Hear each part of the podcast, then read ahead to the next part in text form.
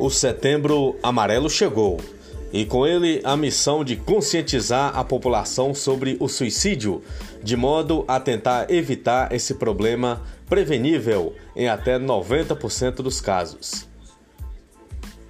Temos mensagens importantes com relação à saúde mental e transtornos como a depressão, saúde mental e suicídio durante a pandemia acolhimento online durante a pandemia?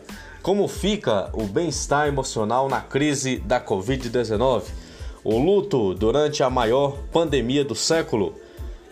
Uma onda de doenças mentais virá com o coronavírus? O jeito certo de falar sobre o tema, depressão e suicídio, ainda são tabus para homens e jovens no Brasil.